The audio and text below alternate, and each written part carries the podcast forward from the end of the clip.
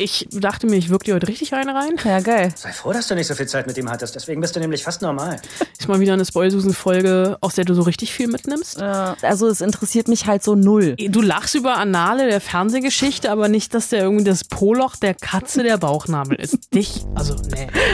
Mann, ey. Ich bin gescheitert. Ich zerbreche an dir noch. Uhu. Okay, cool. Das ist auch irgendwie eine Folge für dich aus der Hölle, oder? Ja. Geil. It's Fritz. Die Spoil-Susen. Eine Fritz-Seehilfe. Mit Anna Wollner und Celine Güngler. Das ist doch alles scheiße, ey. Tenet wurde schon wieder verschoben. Ja.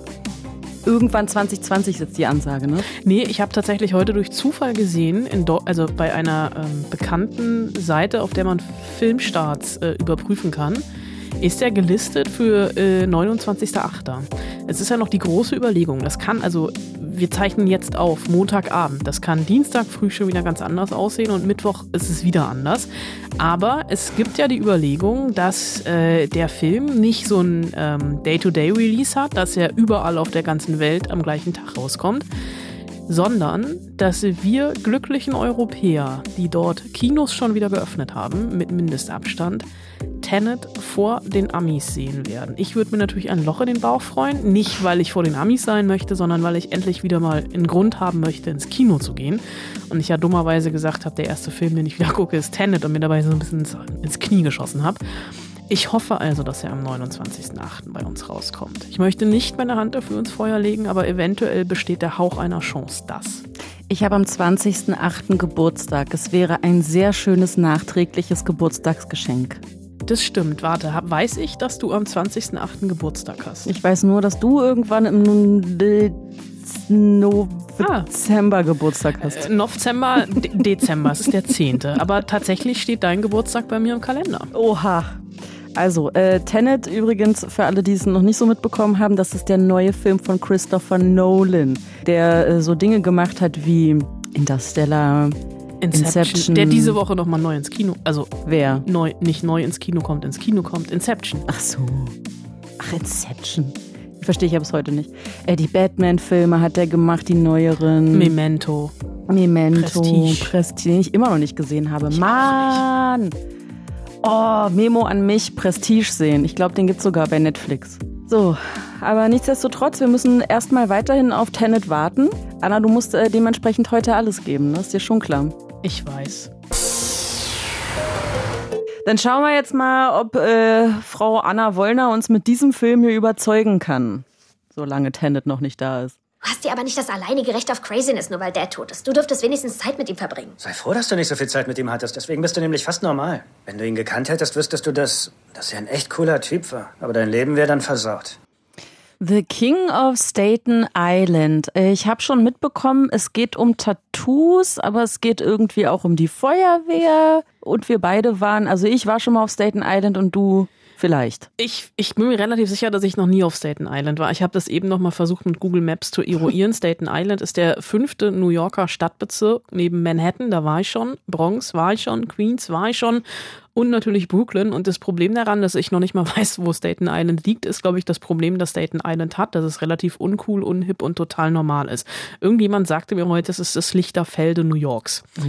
Ähm, Finde ich einen schönen Vergleich. Und in diesem äh, Bezirk in äh, Staten, in oder auf Staten Island, je nachdem, wie man das halten möchte, da leben, glaube ich, relativ normale Leute, also Leute, die sich halt Manhattan nicht mehr leisten können. Und dort leben relativ viele Feuerwehrmänner. Und der Sohn eines Feuerwehrmannes ist die Hauptfigur in diesem Film, ist mehr oder weniger The King of Staten Island. Und diese Figur heißt im Film Scott was wiederum angelehnt ist an ähm, den Vater des Hauptdarstellers, der hier seine eigene Geschichte erzählt.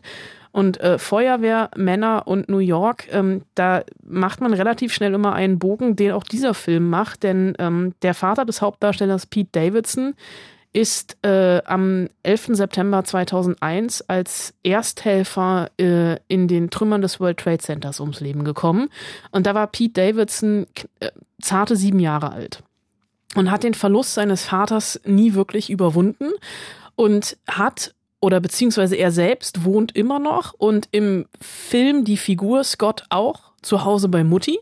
Und als die kleine Schwester aufs College geht, da verändert sich so ein bisschen sein Leben, weil seine Mutter auf einmal einen neuen Freund hat, der, genauso wie der Vater, auch äh, Feuerwehrmann ist. Und Scott hat bisher nicht so richtig viel erreicht im Leben, außer dass er ab und zu mit seiner Highschool-Freundin schläft, mit der er aber auch nicht wirklich zusammen ist, weil er sich nicht committen will. Dass er im ganzen Körper Binden. Binden, Entschuldigung. Dass er sich nicht binden möchte, dass er im ganzen Körper tätowiert ist, selber gerne Tattoos sticht seinen Freunden und in einer Szene auch einem ähm, random Jungen auf der Parkbank, der neun Jahre alt ist, wo dann auch relativ schnell der Vater auf der Matte steht und sagt, was soll das eigentlich? Und Scott träumt davon, ein Tattoo-Restaurant aufzumachen. Ähm, eine Kombination aus einem Tattoo-Studio und einem Restaurant. Also während man ähm, Hühnchen isst, weil es soll in diesem Restaurant sehr viel Hühnchen geben, kann man sich ein Tattoo stechen lassen. Äh, das ist ein großer Traum. Er hat es auch gegoogelt und festgestellt, das gibt's noch nicht. Und ähm, Vermutlich wegen der Hygieneregelung. Vermutlich auch das, oder? Weil man relativ, wenn man da fünfmal essen war, naja, dann hat man vielleicht auch keinen Platz mehr für weitere Tattoos. Und es ist aber auch nicht so, dass er begnadeter Tattoo-Artist wäre. Also er hat einem Freund zum Beispiel ein Tattoo gestochen, wo man schon so ein bisschen die Fallhöhe seines Humors äh, sieht. Dieses Tattoo ist nämlich eine, ähm, der, der, das Hinterteil einer Katze. Also es ist eine ganze Katze, das Ganzkörperporträt einer Katze, die halt von hinten zu sehen ist. Und das Poloch der Katze ist der Bauchnabel des Kumpels.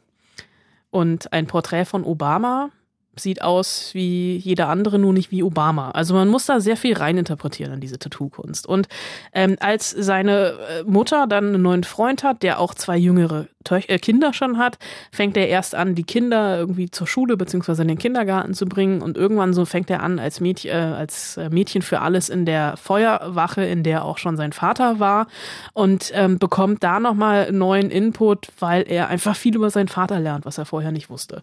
Und das ist eigentlich eigentlich so eine klassische Coming-of-Age-Geschichte, also so klingt's auf dem Papier. Aber der Film der hat so eine ganz, ganz tolle Stimmung. Also es passiert nicht viel. Ich habe jetzt, glaube ich, mehr Inhalt zusammengefasst, als dieser Film am Ende hat. Aber es ist eine ganz, ganz tolle Liebeserklärung an Staten Island.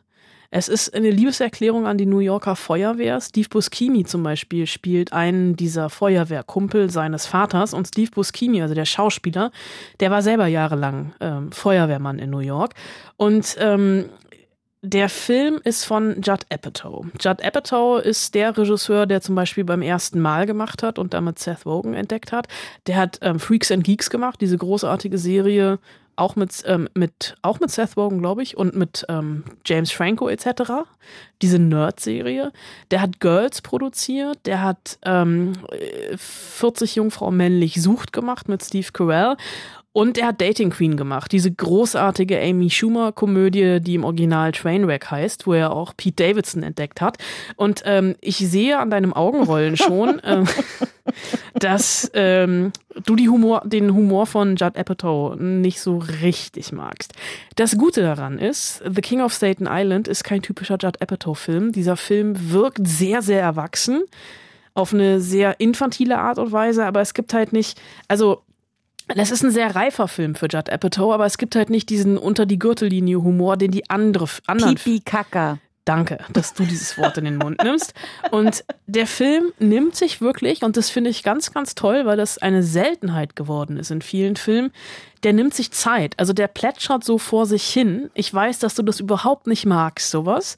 Aber Nein. es gibt halt Szenen in diesem Film, die sind einfach nur da, weil es schöne Momente sind. Oder Momente, die der Film nicht unbedingt braucht, die aber sowas Alltägliches haben. Und ähm, es gibt Figuren, die auftauchen, die dann wieder weg sind, die dann irgendwann vielleicht wiederkommen, vielleicht aber auch nicht. Ähm, und der Film ist eigentlich genauso wie Scotts Leben, weil der auch dahin plätschert. Und es ist aber auch ein ganz, ganz großes Stück Traumaarbeit, also nicht nur Traumaarbeit für Pete Davidson, sondern auch Traumaarbeit für diese Stadt. Und eigentlich ist das also das Label des Films ist eine Komödie, aber es ist eigentlich überhaupt keine Komödie, sondern es ist wirklich ein wunderbar lakonisch erzählter Film, in dem ich mich einfach sehr, sehr wohl gefühlt habe. Aber deine Gesichtsregung, ich weiß, ich kann dich mit sowas nicht hinterm Ofen hervorlocken. Nee, nee. Also alleine, also ich war alleine schon raus bei dem Satz, in dem Film passiert nicht viel. Ja, du siehst halt einem in Anführungsstrichen Loser dabei zu, wie er so mit seinen Kumpels rumhängt. Ja, cool. Und sein Leben nicht in den Griff kriegt. Ja. Es kann, ich kann verstehen, wenn es einen latent aggressiv macht, wenn man so das ein oder andere Mal ihn schütteln möchte und sagen möchte, ja, du hast deinen Vater verloren, aber deswegen musst du ja nicht dein eigenes Leben verpassen. Und der Film endet sehr, sehr hoffnungsvoll, ohne dass ich jetzt vorwegnehme, wie er endet. Mhm. Aber dieser Film heißt auch nicht zu Unrecht The King of Staten Island. Hm. Okay, jetzt willst du auch noch über den Hauptdarsteller reden. Ich dachte mir, ich wirke dir heute richtig eine rein. Ja, geil. äh, und ist mal wieder eine Spoilsusen-Folge, aus der du so richtig viel mitnimmst. Ja. Ähm, ich will nicht nur über den Hauptdarsteller reden, wir müssen ganz dringend über den. Hauptdarsteller reden. Ähm, denn der ist bei uns noch relativ unbekannt. Ich glaube, ähm, man könnte ihn am ehesten noch daher kennen, dass er mal mit Ariana Grande zusammen war und relativ viel. Also ich musste erstmal Ariana Grande googeln. ähm, das, ist mein, das war mein Ansatz. Aber äh, der ist äh, tatsächlich, äh, also der hat auch äh, selber schon die ein oder andere Drogeneskapade hinter sich, mit der er dann auch, glaube ich, zusammen mit Ariana Grande bei uns in, in der Regenbogenpresse war.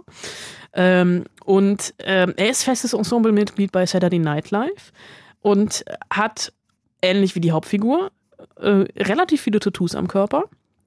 Und ähm, wie ich finde, ganz, ganz tollen, manchmal etwas bösen Humor. Und er wohnt, ähnlich wie die Figur im Film, noch immer zu Hause bei seiner Mutter im Keller. Und ähm, genau da hat er auch gesessen, als ich mit ihm gezoomt habe, was man ja in Corona-Zeiten miteinander tut. Und in dem Keller seiner Mutter hat er sehr, sehr schlechtes Internet. Deswegen sind die Töne so ein bisschen Oh.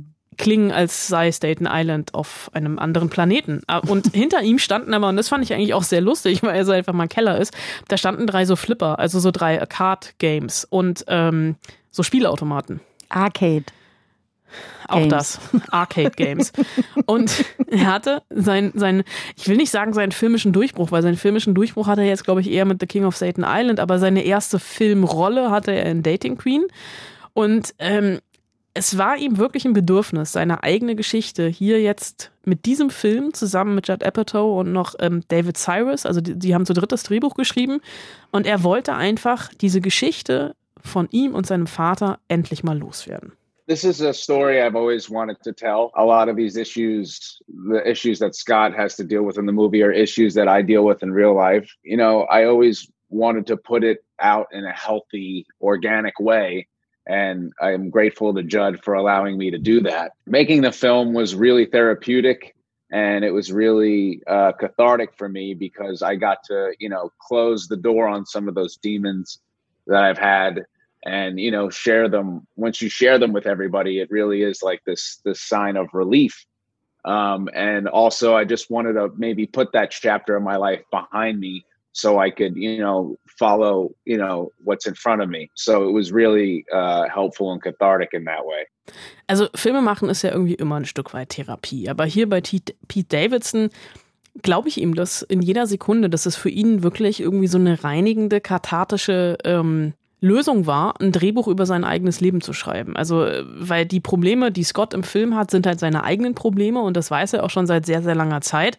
Und ähm, er konnte durch diese Arbeit am Drehbuch und die Arbeit am Film, die haben auch relativ viele Szenen improvisiert, einfach so ein paar der Dämonen, die ihn seit langem verfolgen, hinter sich lassen und sieht das Ganze jetzt so als Chance, nach vorne zu gucken. Und wenn man halt anfängt, also wir kennen das ja auch, ne, wenn du halt anfängst, mit jemandem über deine Probleme zu reden, hat das wirklich so was Befreiendes. Und das hat halt auch einfach, also diese große Erleichterung hat er jetzt halt auch verspürt und er sieht das halt auch wirklich, dass er das jetzt einfach hinter sich lassen kann und nach vorne blicken kann und ähm, so ein Stück weit, um sein eigenes Leben in den Griff zu bekommen. Und das sieht man halt diesem Film auch an. Also er arbeitet sich halt wirklich ab am Vater, der eben gestorben ist, äh, äh, 9-11, an der Mutter, die weitermacht mit dem Leben und aber halt auch seit, mit seinen eigenen Dämonen, denn die haben ihn bis heute fest im Griff. I've realized I've had them early on. Uh, I struggled a lot as a child, you know, when my dad passed, and just trying to find, you know, who I find out who I am as a person, you know, without that guidance. You know, you, you only have a mom, and and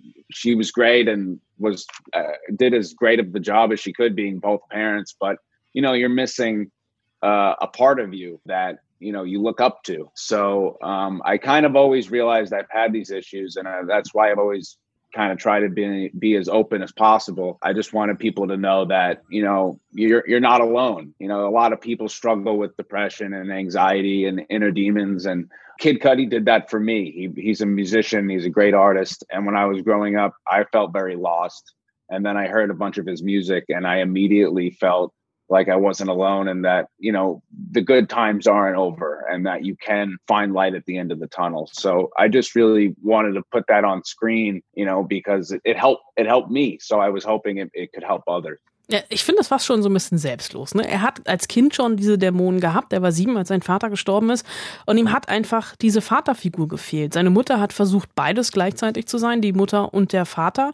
Das hat nur in Teilen funktioniert, weil er einfach so ein bisschen orientierungslos war. Und ihm hat einfach eine männliche Rolle gefehlt, zu der er aufgucken konnte. Und hat aber relativ früh gemerkt, dass ihm das fehlt und hat relativ früh versucht, mit seinen Problemen offen umzugehen. Und er meint halt auch, dass viele Leute depressiv sind und Ängste haben und äh, einfach Halt im Leben brauchen. Und er hat den Halt im Leben bekommen durch Kid Cudi. Das ist äh, irgendein Rapper, den ich auch googeln musste. Du, den, den du wahrscheinlich jetzt schon wieder kein, kennst. Natürlich. Aber ich nicht. Und dadurch hat er aber, also durch diese Musik, also die Musik war für ihn so eine Brücke, da hat er sich verstanden gefühlt und hat einfach Licht am Ende des Tunnels gesehen. Und dieses Gefühl, also Licht am Ende des Tunnels zu sehen, wollte er jetzt auch auf die Leinwand bringen, denn er will halt mit dem Film anderen Leuten helfen. Und das finde ich irgendwie so, also das finde ich irgendwie ganz toll. Und es steht auch so dafür, dass man es schaffen kann. Also das, was der Film auch sehr, sehr zärtlich beschreibt, wie aus ihm, einem depressiven, kiffenden, Tattoo-süchtigen Niemand, der noch zu Hause bei Mutti im Keller wohnt, der King of Staten Island wird. Und das Schöne daran, über die Beschäftigung mit dem Film, hat er sich auch dann nochmal, obwohl das ja schon 20 Jahre her ist oder 19 Jahre her ist, 9-11, seinem Vater wieder ein Stück weit angenähert. The memories of my dad i, I got to work uh, with some of his best friends. We got uh, john sorrentino who is also a firefighter and uh, he is one of my dad's best friends. He was a consultant on the film and i got to talk to a lot of his friends and i got to hear the stories that maybe my mom wouldn't tell me.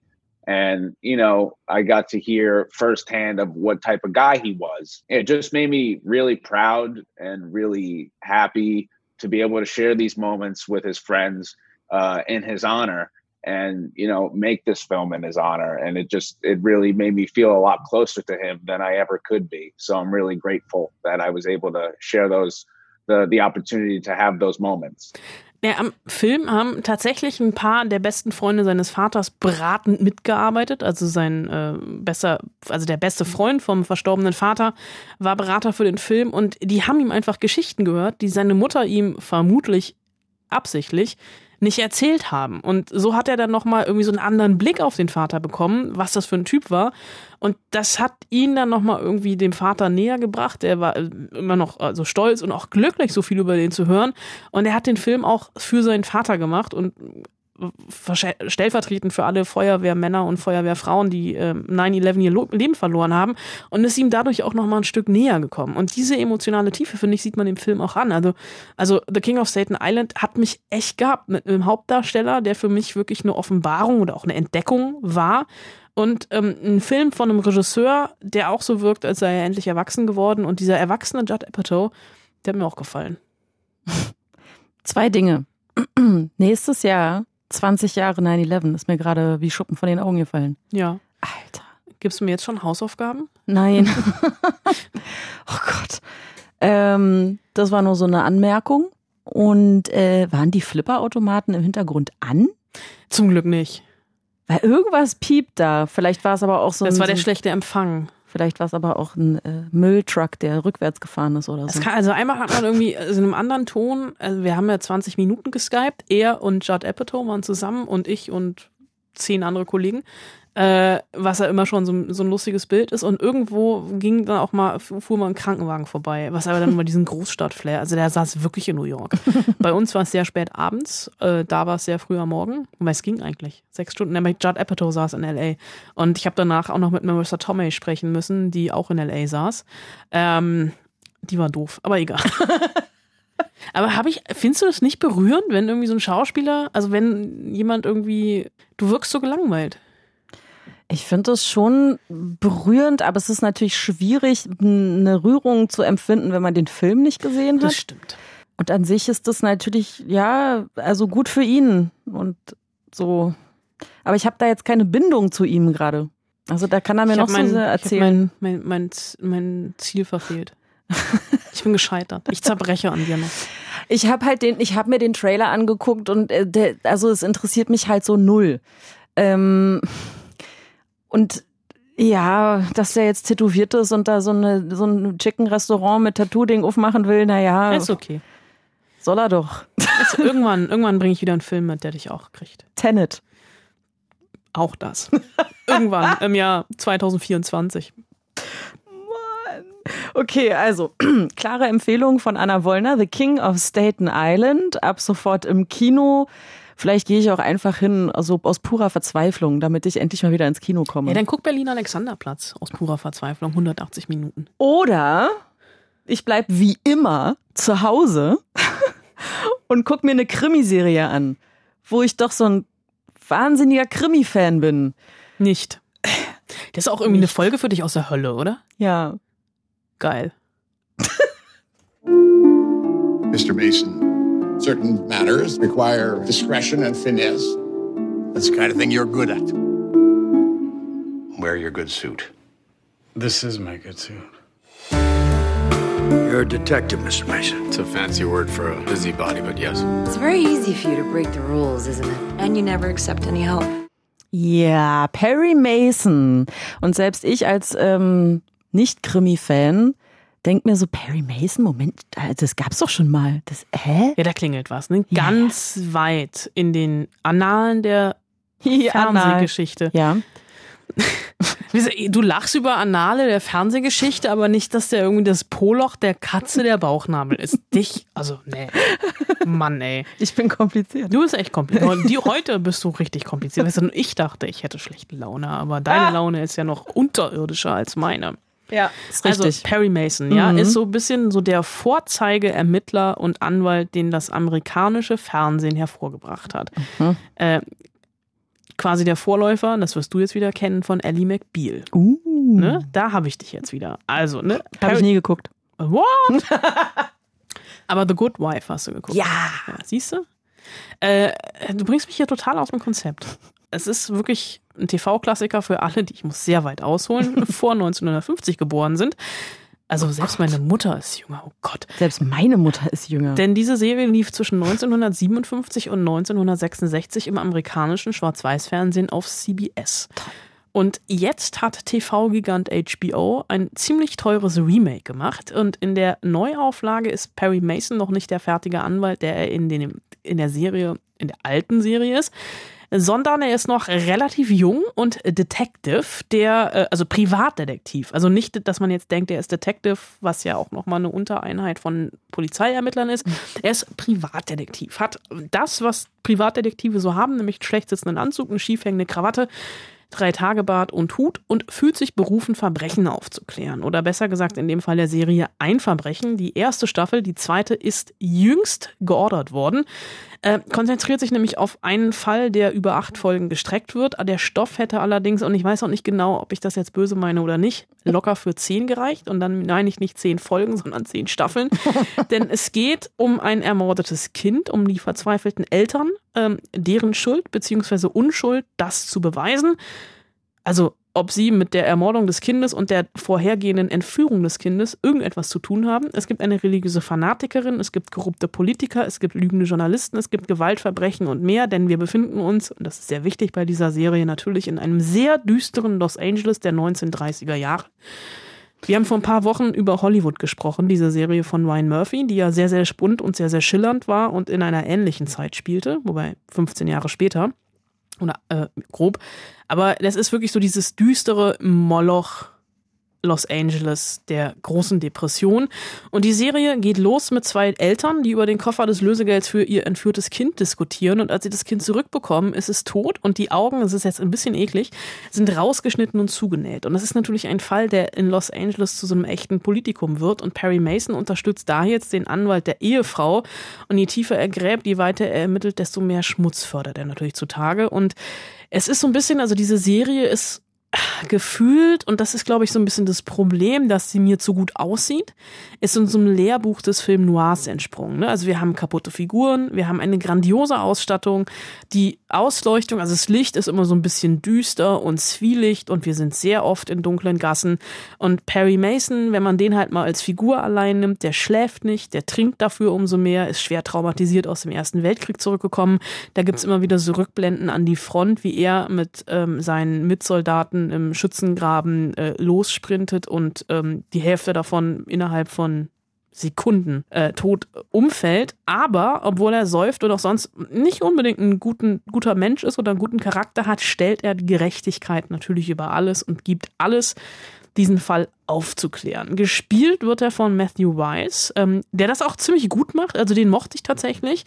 John Lithgow spielt den Anwalt. Ähm, den mag ich sowieso eigentlich fast immer.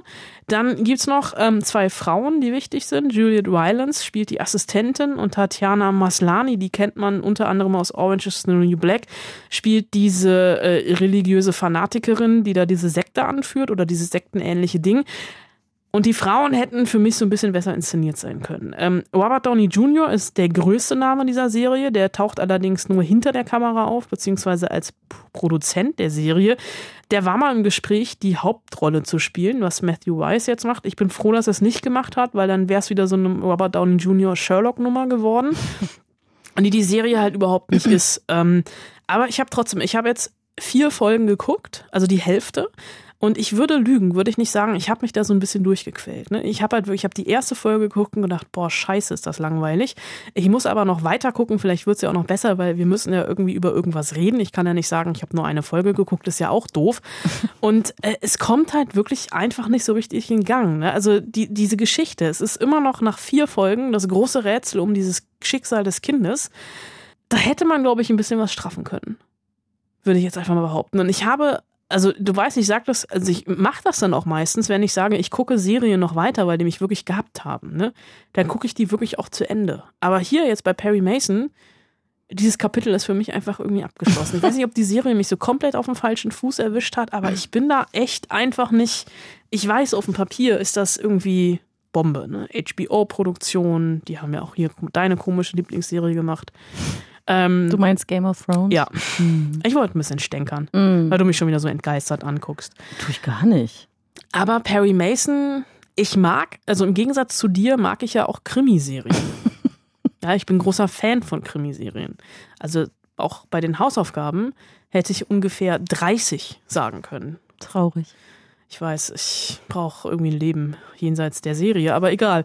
Aber bei Perry Mason ist irgendwie, nee, ist der Funke nicht übergesprungen? Nee, das hatte ich ja letztes Mal schon ja, bei Edison. Kann ich jetzt nicht immer sagen. Doch, sag doch. Der Funke ist halt nicht übergesprungen.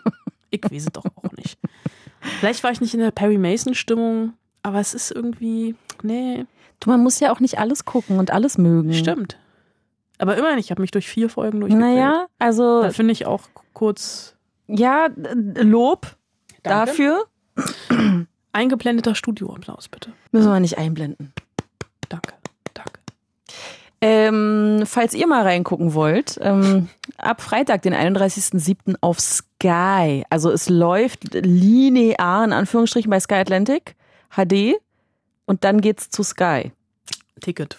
Was, wie die auch immer da so heißen. Ja, abrufbar. Ne? Ab, abrufbar. Wie auch immer. Juti äh, bedeutet für mich dann also, ich pf, keine Ahnung. Ach, ich mag ja keine Krimiserien, also warum soll ich da reingucken? Ich mag halt Matthew Rice. Den mochte ich. Ich habe den halt so richtig kennengelernt in The Americans.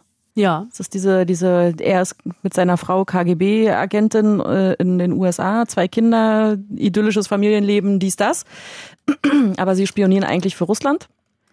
Ähm, da mochte ich ihn, aber die Serie habe ich halt auch nicht zu Ende geguckt. Also das war dann auch irgendwann, da war ich dann auch raus, weil das immer das Gleiche war. Der ist ja oft bei Krimiserien so, ne? Ja. Naja. Gut, äh, vielleicht hole ich mir auch einfach Inspiration, denn die Hausaufgaben für diese Woche waren Krimiserien.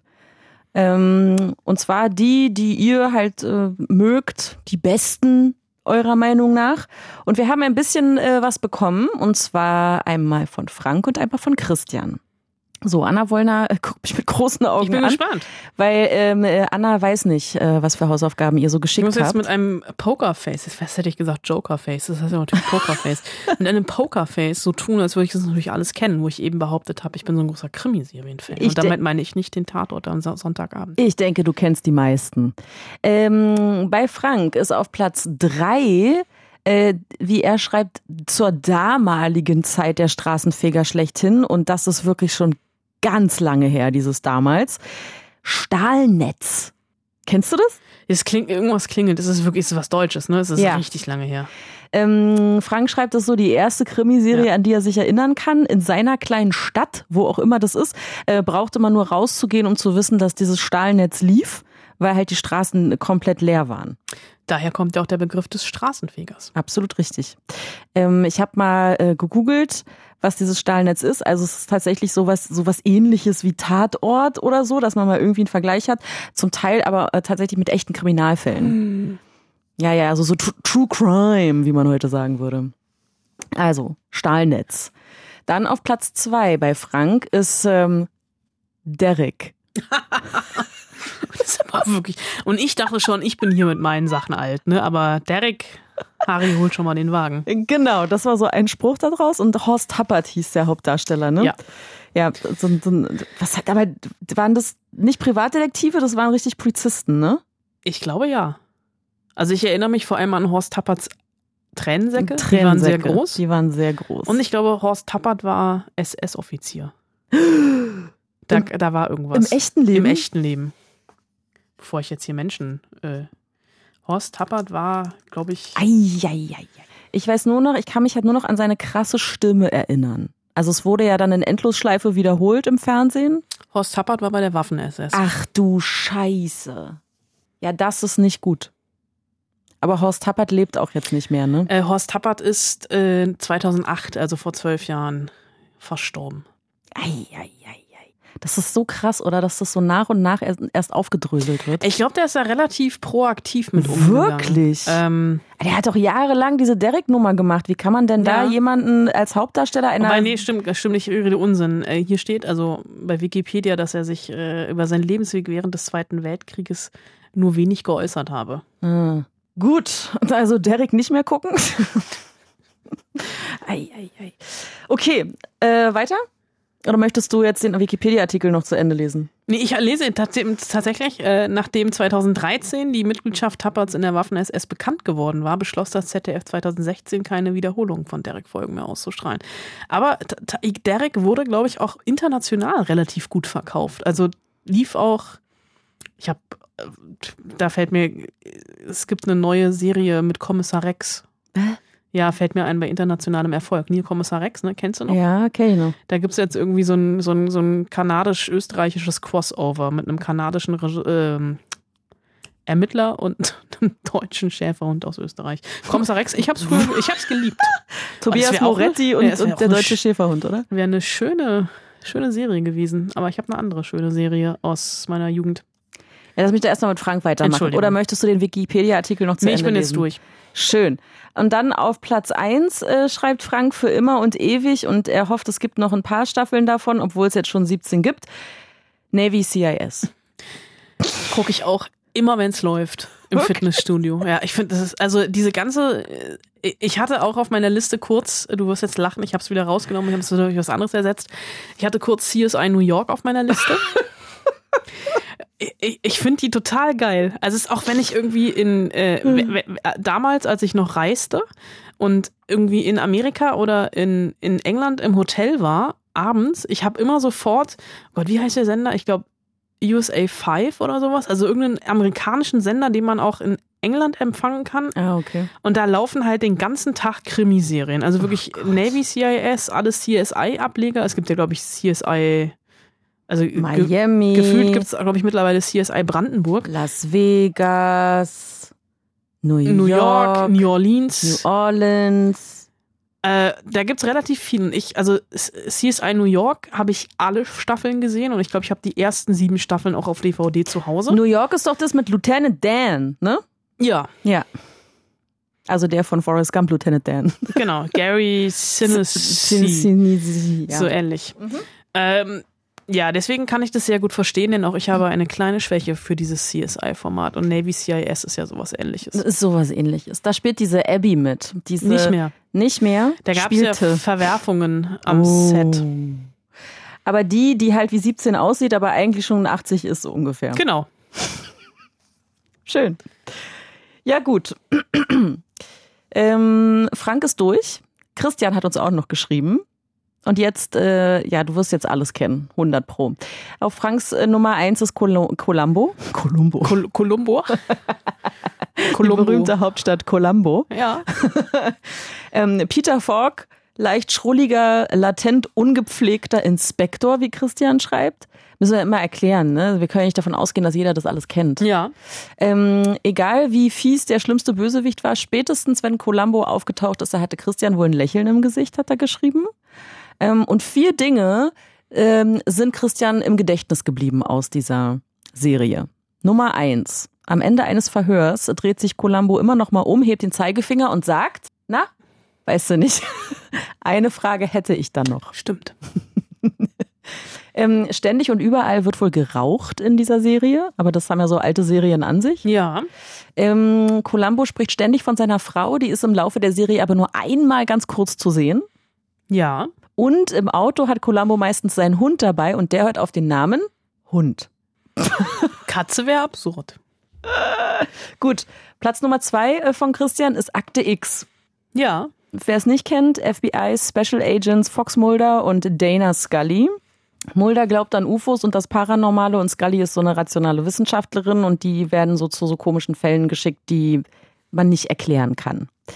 Wo paranormale Dinge passieren. Ja, und da weiß ich nicht, ob das Genre so richtig getroffen ist. Doch, tatsächlich. Ich hatte eben auch, ich habe eine Liste aufgerufen eben im Internet mit, da tauchte Akte X auch auf bei Krimiserien. Das Internet lügt. nie. ich ich würde es gelten lassen. Für mich ist es eine Mystery-Serie. Ja, aber, sie gut. lösen Kriminalfälle. Ja, naja, eigentlich ist am Ende nie irgendwas gelöst. Es ist immer offen. Ja, Waren's du bist aber Außerirdischen oder also nicht? bist du, sei bitte nicht päpstlicher als der Papst. Ja, für mich ist Akte X ein, eine Krimiserie. Na gut, für mich nicht. Äh, und Christians dritte Serie ist äh, Twin Peaks. Ja. In der Kleinstadt Twin Peaks geschieht ein Mord. Laura Palmer wird brutal ermordet. Dann werden Ermittlungen aufgenommen und jeder Bewohner der Stadt, kann man sagen, hat irgendwie Dreck am Stecken oder verbirgt auf jeden Fall irgendwie ein Geheimnis. Ähm, und Christian findet besonders gut an der Serie, dass sie ironisch, kurzweilig ist und gern surreal erzählt. Ja, und sehr verstörend. Und die dritte Staffel habe ich so gar nicht verstanden. Aber Das ist die neue, ne? Das ist die neue, ja. Ja.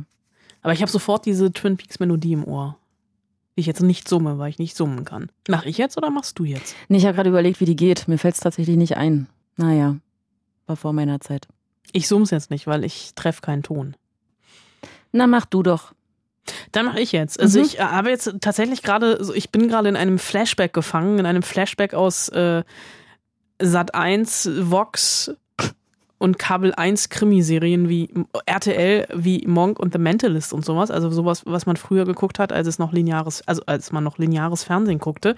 Und ich habe äh, tatsächlich auch zwei, ich habe das jetzt wirklich nach, also sehr geschmäcklerisch gewählt.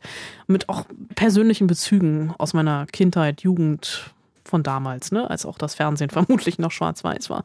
ähm, und ich habe keine richtige Reihung, deswegen ich fange an mit der, die ich zuerst aufgeschrieben habe. Das ist eine ähm, BBC-Serie, äh, die bei uns, glaube ich, auf Netflix zu sehen ist, wenn ich mich nicht, ich weiß es nicht, Broadchurch mit der großartigen Olivia Coleman und David Tennant. Olivia Coleman ist äh, Ermittlerin bei der Polizei und äh, also es geht um den Tod eines elfjährigen Schülers, der der beste Freund von der Ermittlerin war. Und der liegt irgendwie tot am Fuße der Klippe in Broadchurch, so heißt dieses kleine Küstenstädtchen. Und die müssen halt, also natürlich dieses Verbrechen aufklären. Also warum liegt der Junge da tot am Fuße der Klippe? Ist er selber gesprungen? Wurde er geschubst? Etc. Und der Sohn der Ermittlerin könnte eventuell etwas damit zu tun haben. Also es ist wirklich so, also Dorfermittlung, aber total spannend. Lohnt sich wirklich. Ich sehe, du bist begeistert. Mann, ey. Die zweite Serie, da weiß ich gar nicht, ob ich die sogar schon mal in den Hausaufgaben mit drin hatte. Aber da hatte ich vor ein paar Jahren so eine totale Obsession und habe, glaube ich, dreimal hintereinander alle sieben Staffeln geguckt. Du kannst mich jetzt gerne für bescheuert erklären. Ist Castle. Ich weiß gar nicht, warum du da so lachst. Castle, eine großartige Krimiserie, äh, ein ähm, Schwerenöter, Schrift, äh, Bestseller-Autor, Mhm. der ein Praktikum in New York äh, bei einer äh, in Polizeieinheit macht, eigentlich nur um Einblicke in die Ermittlungsarbeit zu bekommen, der aber eine großartige ähm, Auffassungsgabe hat und sehr, also so eine Mischung aus Monk und Columbo äh, von Nathan Fillion gespielt, der drei Staffeln lang eine Hassbeziehung zu der Hauptermittlerin hat und die dann natürlich sich irgendwann, wie das immer ist in diesen Hm. Krimiserien, äh, sich unsterblich ineinander verlieben und auf dem Weg ins vermeintliche Happy End die ein oder andere Entführungshürde nehmen müssen, um es mal so zusammenzufassen. Ich weiß auch nicht, also ich finde, ich, ich fand, Castle hat mich einfach gehabt. Also dieses Prinzip, was es klingt ja wirklich nach Rosamunde Pilcher so ein bisschen, ne? aber es ist, aber ich fand es irgendwie, ich fand es großartig. Es hatte sogar meine Obsession hat so weit geführt, dass ich mal einen Vormittag lang den ganzen Tag, also den ganzen Vormittag in New York durch Soho gelaufen bin, um das Apartment von Castle zu suchen und ich habe es Wow. gefunden.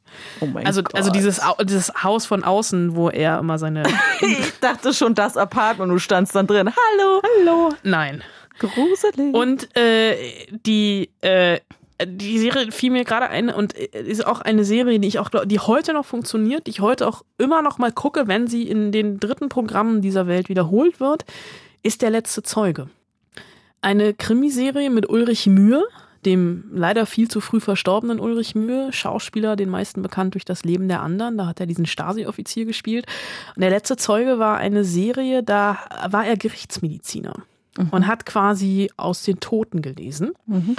Und äh, diese Serie lief, die habe ich so geguckt, da war ich so 15, 16 und dachte eine Zeit lang, hey, ich werde Gerichtsmedizinerin. Uh. Hab sogar äh, mich tatsächlich äh, beim Tag der offenen Tür an der Charité bei den Medizinern einen Tag rumgetrieben und hatte ein, ein, ein sehr lustiges Erlebnis, also ja doch, eigentlich war es schon lustig, ein sehr lustiges Erlebnis in der Pathologie. Da standen, also wir waren in so Dreier, wir, es waren drei Gruppen, in, also wir waren richtig im Seziersaal und ähm, es hat da schon sehr, sehr gestunken. Wir wurden auch vorgewarnt und wir waren, es waren so 30 Leute, wir waren in so Zehnergruppen. Und wir waren irgendwie erst bei den Skeletten, dann haben wir uns irgendwelche Hautfetzen angeguckt und irgendwann standen wir wirklich vor einer präparierten Leiche. Und vorher, bevor wir in der präparierten Leiche standen, hörten wir auf einmal einen Schlag, ein Aua und noch einen Schlag. Und da ist aus der Gruppe, die an der offenen Leiche stand, also es war also eine präparierte Leiche, Mhm. ist einer schlecht geworden. Mhm. Und die ist ohnmächtig geworden und dummerweise mit dem Gesicht auf Nein. diese Leiche, Nein. also in den offen präparierten Bauchraum dieser Leiche gefallen, ist wach geworden, merkte, wo sie ist, Oh ist aufgestanden und nochmal umgefallen und hat sich dann, also ist erst mit dem Kinn auf den Seziertisch gefallen, die sind ja so ganz scharfkantig. Ja. Und als sie dann merkte, wo sie hier gerade eigentlich liegt, ist sie nach hinten gefallen und hat sich den Hinterkopf am anderen Seziertisch aufgeschlagen.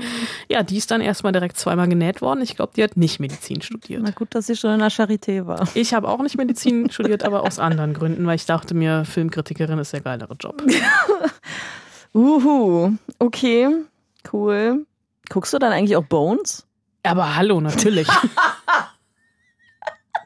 Es sind so meine Guilty Pleasure Serien. Bones, ich, aber Bones läuft ja nicht mehr, aber ich habe natürlich alles geguckt. Schöne Sache. Ja, mir ist es nicht ganz so leicht gefallen. Jetzt komm nicht mit Tatort, Polizei. Nein, das gucke ich nie. Also das gucke ich wirklich nie.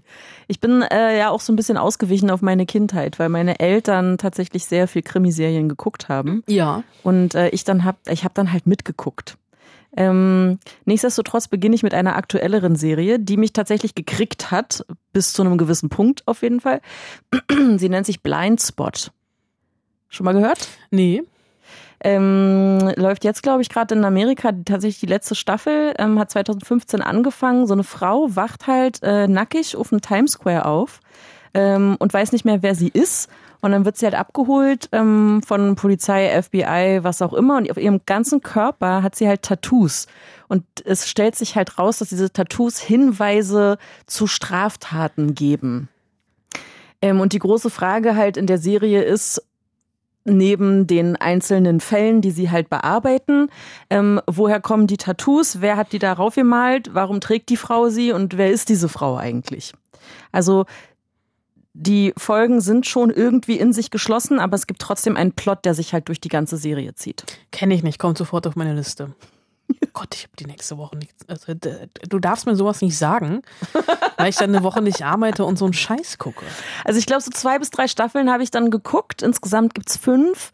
Ähm, ich bin dann halt irgendwann ausgestiegen, weil es mir dann halt irgendwann egal war, was da jetzt passiert. Es hat mir alles so lange gedauert. Warum, wieso, weshalb, sie. Und es wurde dann auch ein bisschen Oh, ich muss das wegmachen, weil Abstrus. sonst gucke ich das wirklich. wie jetzt oder was? Ja, nee, später. Also die erste Staffel ist super gut. Okay. Na gut. Ähm, die zweite Serie, die ich habe, und jetzt kommen wir zu den Kindheitserinnerungen, ist äh, Magnum. Ja, ja. Ich habe nachgeguckt, sie lief von 1980 bis 1988 und dann aber in Endlosschleife wiederholt im deutschen Fernsehen. Ähm, habe ich früher wirklich, naja, irgendwie gezwungenermaßen mega oft geguckt. Also ne, es gibt inzwischen ja auch ein Remake, Ja. Was, äh, also das, aus Prinzip gucke ich das dann schon nicht. Ich meine natürlich das Original mit Tom Selleck. Ähm, Thomas Magnum ist Privatdetektiv, hat ein schnelles rotes Auto und einen Butler, der ihm irgendwie immer hilft. Dieser Butler heißt Higgins. Ähm, und aus heutiger Sicht, glaube ich, ist diese Serie kompletto altbacken. Die Hosen sind viel zu eng und so weiter und so fort. Die Hosen, ach, widerlich, was die da zum Teil anhatten. Aber als Kind fand ich es damals super. Ich mochte Tom, Thomas Magnum, den Privatdetektiv. War das nicht auf Hawaii oder sowas auch? Hawaii 5 O, auch eine großartige Serie. Ja, schön. Okay, ich beende das hier kurz, damit wir hier endlich mal Schluss machen können. Ähm, Remington Steel. Du hast aber ganz tief in die Trickkiste gegriffen. Wie gesagt, als Kind. Wie alt bist du denn? 100. Alt. Ja, 180. Nein, also die äh, diese Serie ähm, lief von 82 bis 87. Das wurde doch alles immer wiederholt. Ja, natürlich. Im ZDF und so. Kommt wahrscheinlich auch heute noch. was weiß ich, auf Sat 1, glaube ich, damals noch. Was ich aber toll finde, ist Pierce Brosnan in Serie. Großartig. Ich glaube, damals habe ich mich ein bisschen in Pierce Brosnan verliebt schon. So als Kind. Vollkommen Zu Recht? zu Recht. Ja. So, und was ich als, jetzt habe ich heute nochmal nachgeguckt, was ich als Kind überhaupt nicht gerafft habe, das ist ja voll die sozialkritische Nummer gewesen. Ist dir das bewusst? Na, wenn du das jetzt sagst, bestimmt. Na, pass auf. Eigentlich ist ja sie die Detektivin, Laura Holt. Sie hat aber keinen Erfolg als Detektivin. Sie vermutet, weil sie eine Frau ist. Und deswegen holt sie sich Pierce Brosnan, also Remington Steele, an Bord. Und dann ermitteln die gemeinsam. Und alle denken halt, Remington Steele, die Agentur, besteht, also ist halt er. Aber eigentlich ist sie diejenige, die alle Fäden in der Hand hat. Krass, war? Krass. Ja, das war mir so gar nicht bewusst. Ähm, aber ich mochte halt irgendwie so, wie die sich so angefrotzelt haben und so. Das fand ich einfach toll damals. Und äh, wenn es dann aber doch irgendwie hart auf hart kam, wie sie sich dann gegenseitig den Arsch gerettet haben, das fand ich super. Ich nicke. Gut. Das war anstrengend. Ich habe schlechte Nachrichten. Ja? Diese, wir sprachen auch letzte Woche darüber, dass wir am Wochenende gemeinsam singen werden, weil dir diese Netflix-Karaoke-Party startet. Oh Gott, ja. Das Gute für dich, ich glaube, ich versüße dir damit gerade deinen Tag. es gibt keine Screener, wir können das nicht machen. Oh, schade. Ja. Ah, vielleicht machen wir es übernächste Woche. Da starten so viele andere Filme, da haben wir keine Zeit. Mal gucken vielleicht. Also es gab, wir haben ja jetzt auch zu einem Voting aufgerufen letztes Mal. Haben wir? Mhm. Und zumindest Christian hat gesagt, äh, ja, unbedingt machen. Ja, ähm, Elisa schrieb mir auch unbedingt machen. Und wir sollen beide unbedingt singen. Sag mal, steht ihr auf Blut in den Ohren? Vielleicht. Da muss dann aber vor der Folge so ein Disclaimer, so ein Achtung, in dieser Folge wird ganz vor der Folge eine. Flasche Schnaps trinken. Aber ja, also ich glaube, ich glaube, was ist das nochmal? Ich glaube, wir sollten das machen. Kara irgend so eine scheiß Karaoke-Show auf Netflix. so eine Karaoke-Show mit Palina Roginski moderiert, bei der man mitsingen kann. Lass uns das zusammen gucken, ohne Scheiß. Echt? Und dann, Übernächstes Wochenende? Ja, ich glaube, ich habe nichts vor. Gut. Und ich habe nie was vor. Und dann äh, gehen wir in mein Kino Geil. und dann, Machen wir das da? dann machen wir das da. Gott. Und dann lassen wir das Aufnahmegerät mitlaufen. nicht, dass das jemand hören will. Und dann schreiben wir, dann schreiben wir in die Beschreibung der Folge, schreiben wir die Timecodes rein, sodass die Leute auch ausschalten können. Ist eine gute Idee. Nächste Woche würde ich lieber über Steve Carell sprechen und Irresistible, äh, amerikanischer Provinzwahlkampf, der sehr, sehr absurd wird. Äh, vielleicht äh, gucke ich auch noch in die zweite Staffel von Rami rein, dieser großartigen Serie, äh, über die wir, glaube ich, auch schon mal sprachen. Und ansonsten ist tatsächlich der August, sowohl was das Kino als auch was die Serien angeht, so ein bisschen saure Gurkenzeit. Wobei ich tatsächlich gerade, also wir haben jetzt eine Stunde gesprochen fast, ne? äh, ein bisschen weniger. Ich habe die ersten deutschen Mitteilungen darüber gelesen, dass Tenet tatsächlich am 27.08.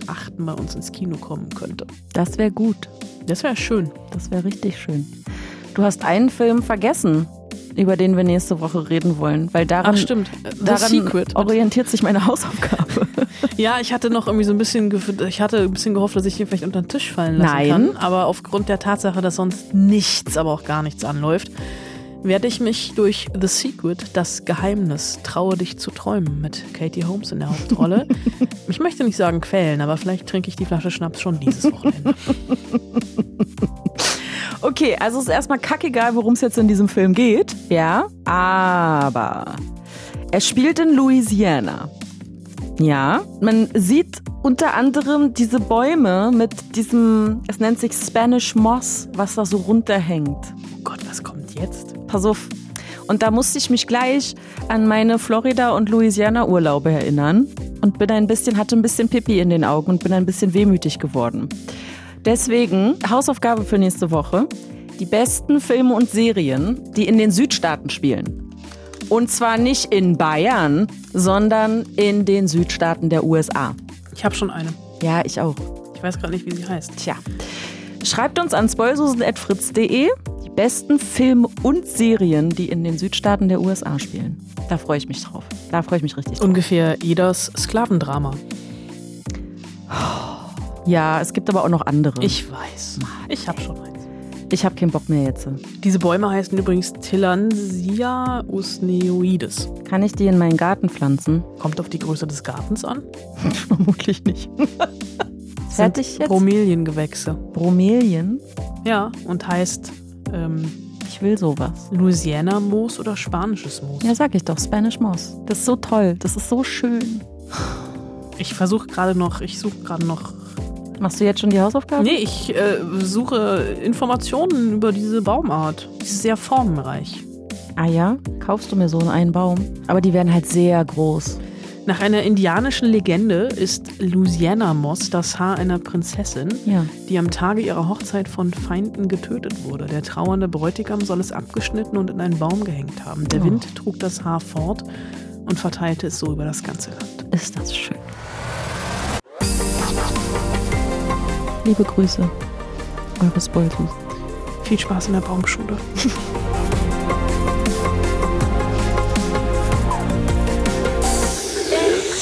Fritz.